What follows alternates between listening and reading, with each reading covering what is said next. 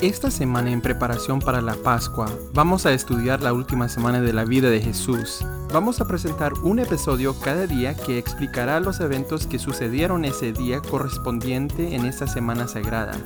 Yo soy Arturo Olivas y estás escuchando Estudio en 15 para la familia Santo de los últimos días.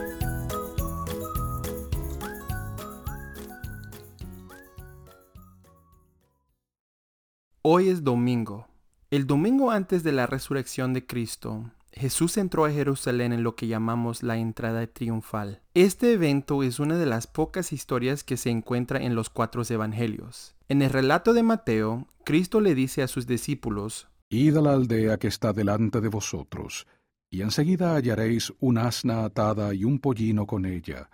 Desatadla y traédmelos. Entonces los discípulos fueron e hicieron como Jesús les mandó. Y trajeron el asna y el pollino y pusieron sobre ellos sus mantos, y él se sentó encima. Ahora, esto hace parecer que se trajeron dos animales a Jesús, pero gracias al libro de Marcos, Lucas, Juan y la traducción de la Biblia de José Smith, nos enteramos que solamente era un pollino. Escuchen cómo respondieron los de la multitud al ver Jesús entrar sobre un pollino. Y la multitud, que era muy numerosa, tendía sus mantos en el camino y otros cortaban ramas de los árboles y las tendían en el camino. Y las multitudes que iban delante de él y las que iban detrás aclamaban diciendo, Hosana al Hijo de David, bendito el que viene en el nombre del Señor, Hosana en las alturas. Y al entrar él en Jerusalén, toda la ciudad se alborotó diciendo, ¿Quién es éste? Y la gente decía, este es Jesús, el profeta, de Nazaret de Galilea. El Señor a menudo nos enseña lecciones espirituales utilizando signos físicos y a veces por demostraciones dramáticas. Un aspecto importante de la entrada triunfal es su carácter dramático, que no puede ser pasado por alto por la multitud y que puede haber sido presenciado por cientos, sino miles de individuos a la vez. Hasta ese momento, Jesús nunca había hecho ninguna reclamación personal de ser el rey de Israel. De hecho, hubo muchas ocasiones en que les dijo a las personas que no anunciaran sus milagros.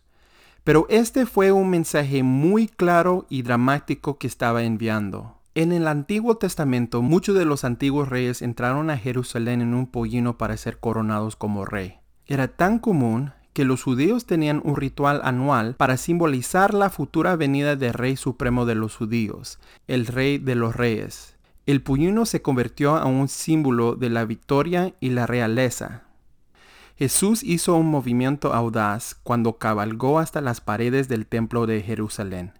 Su mensaje fue claro. El rey de Israel había entrado en la ciudad santa.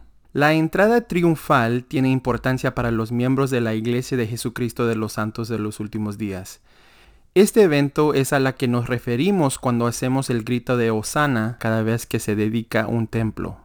La palabra Osana en hebreo significa sálvanos, ayúdanos o rescátanos. Las palmas eran simbólicas para la paz y la victoria. Hoy en día, durante las dedicaciones de los templos, hemos reemplazado las ramas de palmeras verdes con pañuelos blancos, pero el significado es el mismo. En cada dedicación de un templo, damos la bienvenida a Rey de Reyes a nuestra ciudad y rogamos y gritamos, sálvanos, ayúdanos y rescátanos. Y recibimos esa ayuda y rescate a través de las ordenanzas y los convenios que allí se efectúan. El presidente de mi misión siempre nos decía, no solo entras al templo, sino que deja que el templo entre en ti. El presidente Russell M. Nelson en la conferencia general de octubre de 2018 dijo, la construcción y el mantenimiento de los templos tal vez no cambie su vida, pero su tiempo en el templo de seguro lo hará. Hoy mientras contemplas la entrada triunfal de Cristo en Jerusalén, pregúntate a ti mismo, ¿he dejado que Cristo entre en mi corazón? ¿He recibido su ayuda y rescate por medio de asistiendo al templo a menudo?